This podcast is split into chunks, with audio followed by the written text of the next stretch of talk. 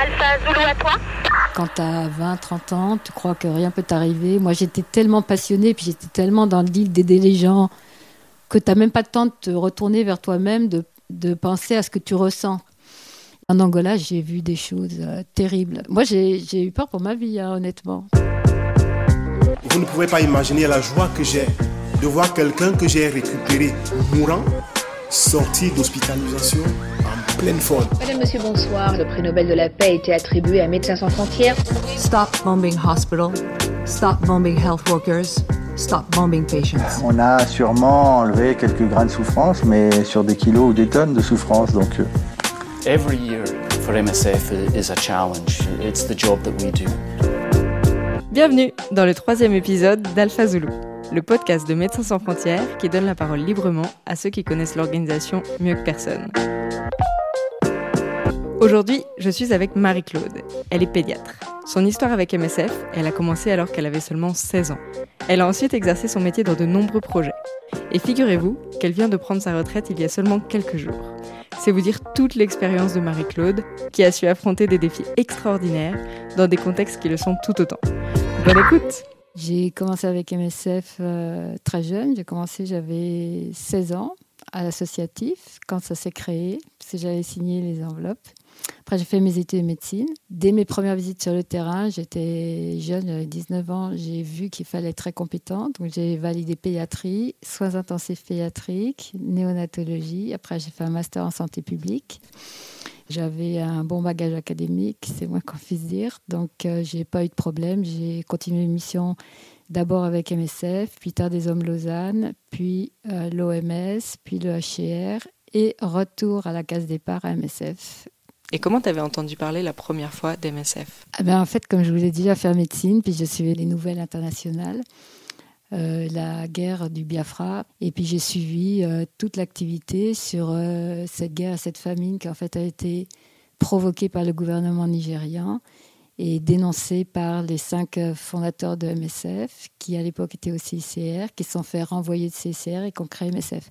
Et en fait, j'étais tellement admirative que je dormais MSF, je pensais MSF et je pensais plus qu'à une chose, c'est à essayer de faire la même chose et en tout cas travailler avec. Et donc, euh, quand tu es partie pour ta première mission avec MSF, déjà où est-ce que tu es partie? Ma toute première mission, je me souviens encore, on est parti deux médecins, on était dans un dispensaire de brousse au Cameroun, dans la région de Bertois, et on est arrivé euh, au village.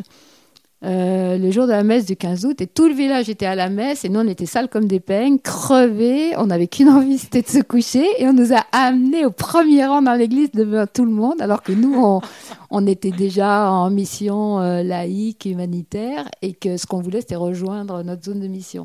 Voilà, ça je m'en souviendrai toute ma vie cet euh, épisode-là, c'était pas avec MSF. Hein. Donc en fait moi j'étais trop jeune, j'avais pas encore de diplôme de médecine, donc moi j'avais décidé de partir. Donc j'avais réussi à trouver un dispensaire qui avait besoin d'infirmiers compétents et qui voulait bien nous embaucher. On était partis deux, on était un peu dans les mêmes conditions. Donc en fait on a fait du soin infirmier puis de l'aide, du soin de santé primaire. Hein. Et ce qui m'a choqué et c'est là où je me suis dit je veux travailler avec MSF, c'est que au dispensaire, bon les gens ils payaient les soins, ils payaient très peu mais ils payaient. Il y a une maman, elle nous a amené son nouveau-né, il avait un tétanos, c'était de toute évidence. La maman, elle a, refusé de payer, eh bien, ils n'ont pas prodigué les soins. Il est mort euh, devant la porte du dispensaire et moi, ça, je n'oublierai jamais, ça m'a tellement choqué que c'est au moins quelque chose qu'à MSF, j'ai jamais connu. J'avais juré que je ne retournerais plus euh, dans ce genre de dispensaire comme ça parce que euh, MSF on a toujours, toujours fait la gratuité des soins totale, en tout cas pour les moins de 5 ans. Et, ça, je crois que c'est une des plus belles choses euh, au sein de l'organisation. Hmm. Et après, j'ai commencé officiellement, alors là, mon parcours euh, MSFIA.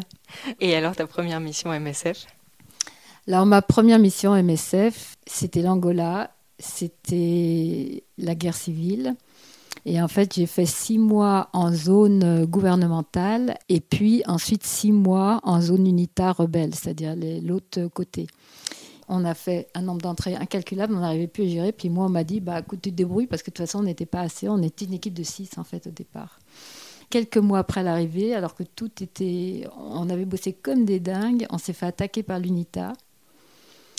On s'est trouvé sous les tirs de mortier à 3 heures du matin jusqu'au petit matin. Euh, on a cru qu'on allait tous y rester. Ils rentraient dans toutes les maisons, ils fusillaient à bout portant. On a cru qu'on allait passer, puis non, on est la seule maison, ils ne sont pas rentrés. C'était euh, une expérience vraiment difficile. Et donc j'imagine qu'on arrive et on a plein de désillusions et de choses qu'on n'avait pas forcément. Ah ça c'est clair, hein. mais euh, on est resté en équipe restreinte parce qu'ils voulaient qu'il y ait un médecin qui reste, un log et un infirmier. Mais euh, moi, je n'envisageais même pas de partir parce que j'aurais jamais pu laisser les populations dans les. comme on l'avait fait. Et en Angola, j'ai vu des choses euh, terribles parce que j'ai vu des femmes euh, arriver avec des fœtus morts macérés depuis 8 jours, 15 jours parce qu'elles n'avaient pas eu accès aux soins obstétricaux d'urgence ou avec des fistules recto-vaginales parce que l'enfant était resté coincé à la vulve pendant c'est là où j'ai réalisé, mais vous faites même pas idée ce que c'est que pour des populations d'être isolées et d'avoir pas accès aux soins d'urgence. En fait, euh, maintenant, il y a quand même euh, une aide humanitaire qui est beaucoup plus euh, importante, développée. Il y a sûrement encore des situations comme ça, mais enfin voilà. Et c'est ça parce qu'au final, j'imagine, en tant que médecin, on se retrouve face à des cas qui nous paraissent inconcevables. jamais en, Europe on pourrait ah voir ce genre de choses. Alors que ce soit en pédiatrie ou pour les adultes, c'est effroyable. Bon, c'est quand même les enfants et les femmes qui payent le plus lourd tribut. Parce que les hommes, souvent, d'ailleurs, ils sont beaucoup moins nombreux dans les camps. Ils, souvent, ils participent plus euh, à la rébellion ou aux groupes armés. Mais Parfois, ils sont aussi les victimes, mais alors les femmes les enfants, c'est effroyable. Donc ces femmes qui n'avaient pas accès à l'obstétrique d'urgence et qui arrivaient dans des états, mais euh, parfois on les a sauvées, mais in extremis, puis avec des infections généralisées terribles. Alors bien sûr, les enfants meurent, hein, parce que quand il faut une césarienne et puis qu'il n'y a pas la césarienne, non seulement la mère, la mortalité maternelle est effroyable pour les raisons que je viens de te dire, mais les nouveau-nés, là, ils meurent à presque 100%. Après, moi, j'ai été confrontée, euh, c'était effroyable, hein, au camp euh, en Sierra Leone pendant la guerre civile, les manches courtes et les manches longues. On avait trois camps. Est-ce que tu euh, peux expliquer Alors, en fait, c'est simple, c'est que les, les, forces armées rebelles, pour enlever les, les, jeunes enfants, pour en faire des enfants soldats, pour grossir leur rang, pour aussi prendre les, toutes les ressources nutritionnelles et puis matérielles des familles pour alimenter leurs troupes elle euh, torturait les parents, elle leur proposait euh, soit de leur couper les bras euh, au niveau des bras, les manches courtes, soit au niveau des avant-bras, les manches longues. Et donc tous les gens étaient amputés. mais tu te fais pas idée quand tu vois des camps de, milliers de personnes comme ça. Et puis j'ai vu une gamine, il lui avait mis les deux mains dans une bassine d'eau bouillante devant les parents, juste pour, pour obliger le père à dire où étaient ses jeunes enfants, ses jeunes fils, etc. Après, en République démocratique du Congo, après le passage des Maïmaï dans les villages isolés, les, les Maïmaï, c'était effroyable. Ils violaient les femmes, ils éventraient les femmes enceintes, ils, ils obligeaient les, frères à violer leurs sœurs, etc. Bon, enfin, donc dans un village, une fois, bon, j'étais à ce moment-là en poste au Burundi pendant la guerre civile. Et j'ai reçu une jeune euh, avec la poliomyélite. Elle avait été multiviolée. Toute sa famille avait été tuée. Elle m'a raconté euh, ça, qu'ils avaient euh, pendu son père avec le frère dessous, qu'ils avaient ventré sa mère, et puis qu'elle, ils avaient dit Qu'est-ce qu'on fait exactement comme ça? Qu'est-ce qu'on fait de la, de la firme? Oh, puis ils avaient dit, de toute façon, elle, t'as qu'à la laisser là parce qu'elle ne peut pas se déplacer. Et ils l'ont tous violée, elle a perdu connaissance. En pleine nuit, quand elle a repris connaissance, elle a rampé une nuit entière avant d'être récupérée par des groupes de villageois qui fuyaient. Elle est arrivée euh, dans le camp qu'on gérait euh, avec MSF sous contrôle du HCR. Là, elle m'a raconté son histoire, mais en fait, je sais que nos patients, nos bénéficiaires, ils n'ont pas envie qu'on pleure avec eux, ils veulent qu'on les aide, qu'on leur redonne le goût de la vie. Mais c'était tellement terrible que j'en aurais pleuré. Et ça, c'est extraordinaire ce qui est arrivé, parce que avec la prise en charge médicale qu'on a faite au niveau du camp, la prise en charge en santé mentale, on a réussi à la faire réinstaller dans un pays tiers par le programme de réinstallation du HCR. En général, c'est la réinstallation de toute la famille. Moi, elle était seule.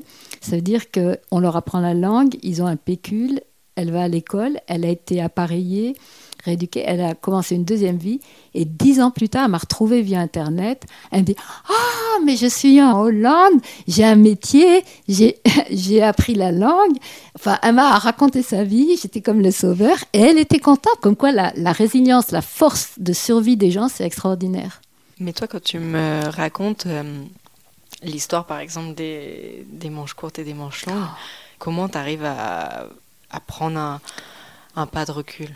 Bon, personnellement, pour ne rien cacher, bon, d'abord, j'ai un, vrai euh, post-traumatique stress disorder, c'est-à-dire que justement, depuis l'Angola, qu'en fait, quand tu as 20, 30 ans, tu crois que rien peut t'arriver. Moi, j'étais tellement passionnée, puis j'étais tellement dans l'idée d'aider les gens, que tu n'as même pas le temps de te retourner vers toi-même, de, penser à ce que tu ressens. T'es vraiment c'est beaucoup plus difficile de vivre euh, quelque chose comme ça en spectateur plutôt que de vivre dans l'action où tu n'as pas du tout le temps de penser à toi.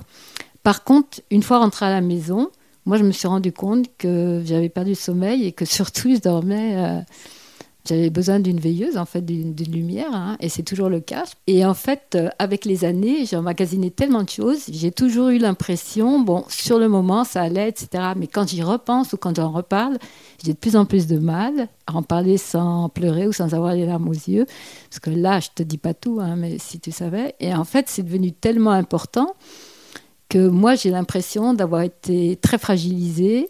Et je trouve, bon, moi, j'a- j'approche de la retraite, que toutes les lumières sont en rouge. Ça veut dire que sur le plan émotionnel, je suis complètement dans le rouge. J'arrive plus trop à évoquer tout ça. Toi-même, là, ça y est, si, je continue à en parler trop, ça me met les boules euh, à la gorge. Je, je suis trop émotionnelle, quoi.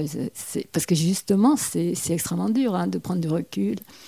Et puis, à chaque fois que moi je rentrais en Europe, j'avais du mal à me réadapter aux grands magasins, à la vie, à la consommation, même aux conversations des gens euh, dans le train, dans le bus, enfin bon.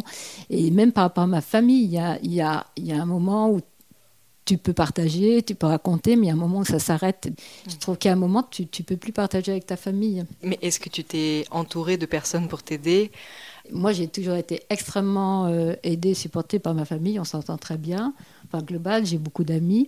Mais à l'époque, euh, au début de MSF, on n'avait pas, euh, comme on a accès aujourd'hui, euh, un soutien en psychologie. MSF a beaucoup appris, hein, n'a pas arrêté de d'améliorer, d'approfondir. Donc euh, maintenant, le jour où je vais arrêter, je vais plus m'occuper de moi parce qu'en fait, euh, j'ai effectivement besoin. J'ai énormément de choses et même physiquement, j'ai beaucoup euh, donné.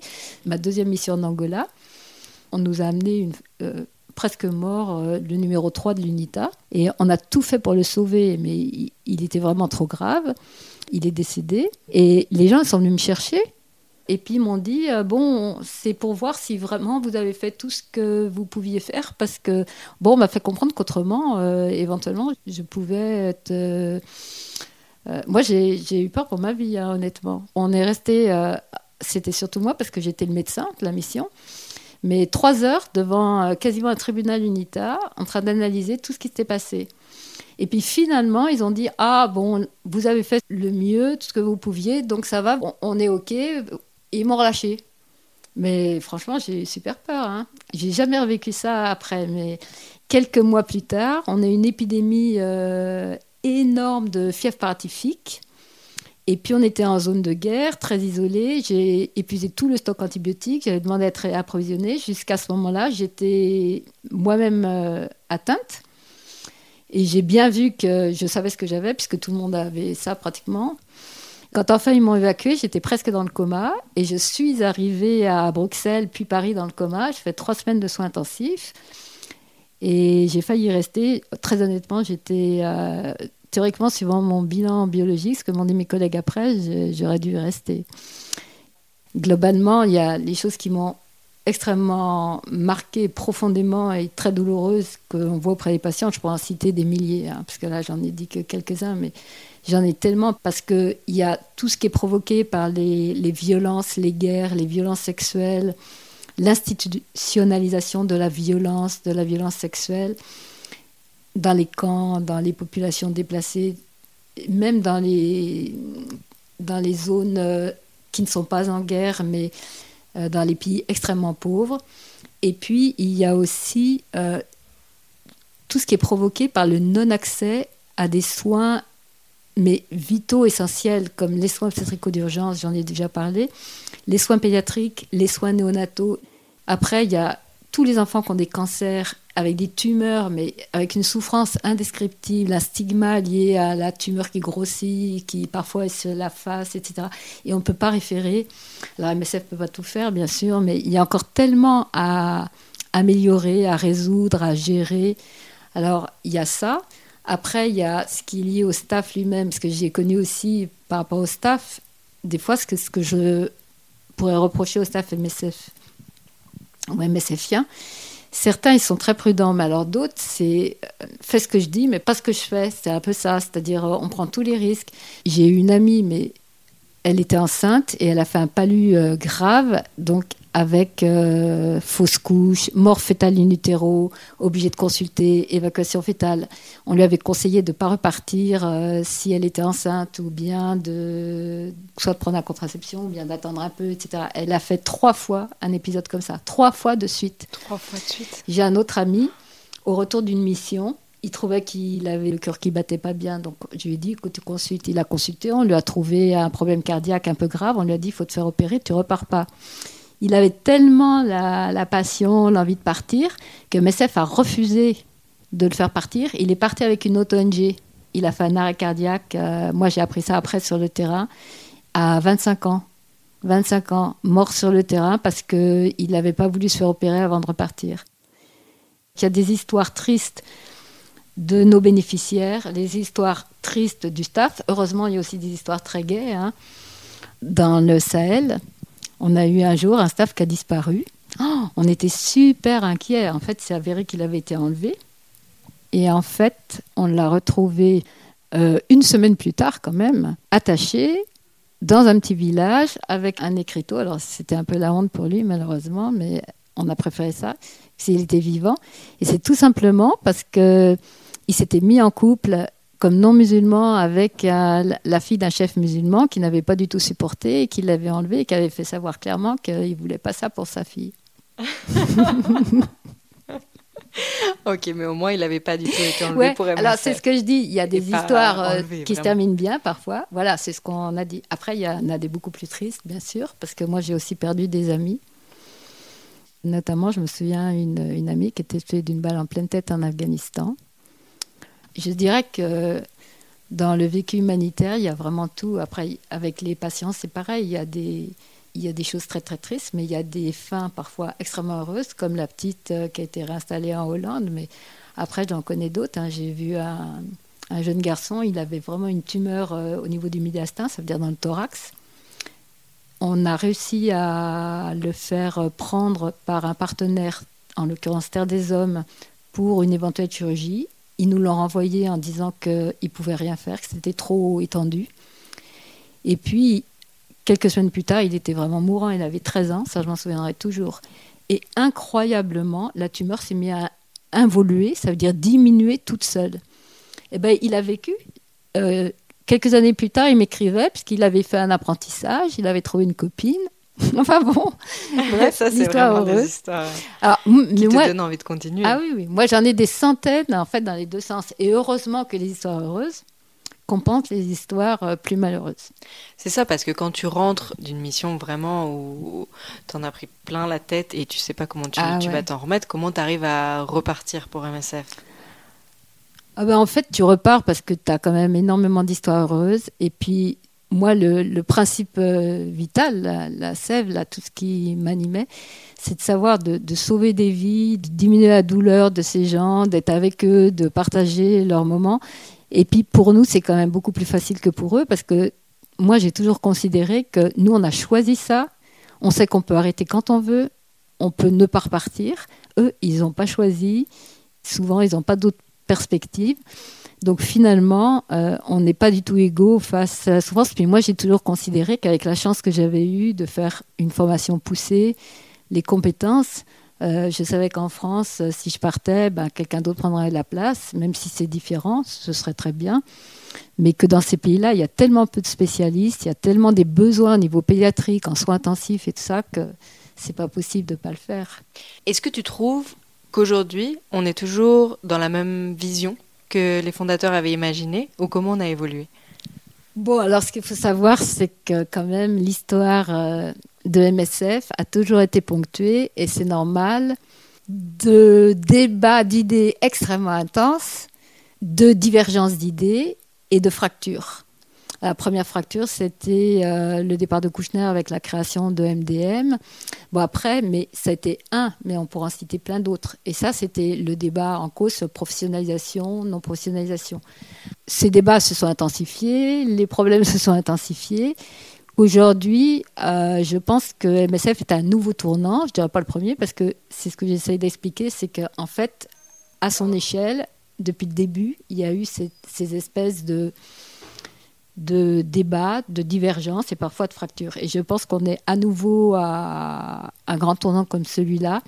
C'est-à-dire qu'on est en train, là, depuis 2-3 ans, même peut-être 4, de passer du statut d'ONG à un statut euh, d'entreprise euh, internationale, avec sa bureaucratie, sa hiérarchie, on parle moins médecine, on parle beaucoup plus opération, sécurité, géopolitique. Euh, on a l'impression qu'on a moins d'autonomie, moins de liberté euh, d'action. Euh, si j'ai une source d'inquiétude, ce serait un peu ça. Mais je crois qu'on a gardé quand même l'esprit. Mais je pense que contrairement au début où les gens étaient, avaient tous fait du terrain, étaient tous motivés souvent volontaires, euh, passionnés, et puis ne cherchaient pas à faire carrière, qu'aujourd'hui, je dirais, il y a un peu de MSF. Alors, c'est pas un jugement, c'est un constat. Entre ceux-là, ceux qui ont fait beaucoup de terrain et tout ça, et puis d'autres qui peut-être euh, sont plus là maintenant qu'MSF est très important pour faire plus euh, carrière. Moi, ça me pose problème, ça me questionne. Ce qu'il faut considérer, c'est que MSF a changé, mais notre environnement et notre environnement médical a changé. C'est-à-dire que les besoins médicaux des populations auxquelles on vient en aide sont considérablement euh, plus importants et différents. On ne peut plus maintenant se contenter des soins de santé primaires. On s'est impliqué dans les soins hospitaliers, on s'est impliqué dans le VIH, on s'est impliqué... Euh, moi, j'ai connu une époque au début où on ne traitait pas la tuberculose parce que c'était considéré comme trop long. Et, et moi, je me souviens, j'avais très très mal vécu ça.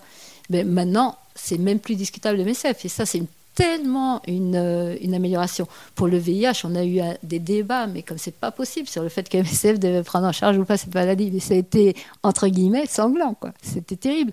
En fait, on a eu les mêmes débats pour les nouveau-nés. Donc finalement, de fil en aiguille, on a quand même euh, une ouverture et des progrès phénoménaux dans ce que l'on propose et ce qu'on peut proposer aux populations qu'on aide. Et puis en termes maintenant, parce qu'on met l'accent là-dessus, de qualité des soins, même s'il y a énormément à faire. Et puis en termes de soins centrés sur le patient, en termes d'être à l'écoute des patients, de ne pas imposer, mais d'essayer de... etc., etc. Bon, on pourrait en citer plein. Est-ce qu'il y a une chose dans ta carrière MSF qui t'a donné envie justement de partir? Non seulement j'ai eu envie de partir, mais je suis partie. Mais je ne suis pas partie parce que j'aimais plus MSF ou parce que j'avais pas envie d'y rester. J'avais soif de voir l'autre côté de la médaille, c'est-à-dire de faire d'autres, euh, de découvrir d'autres choses.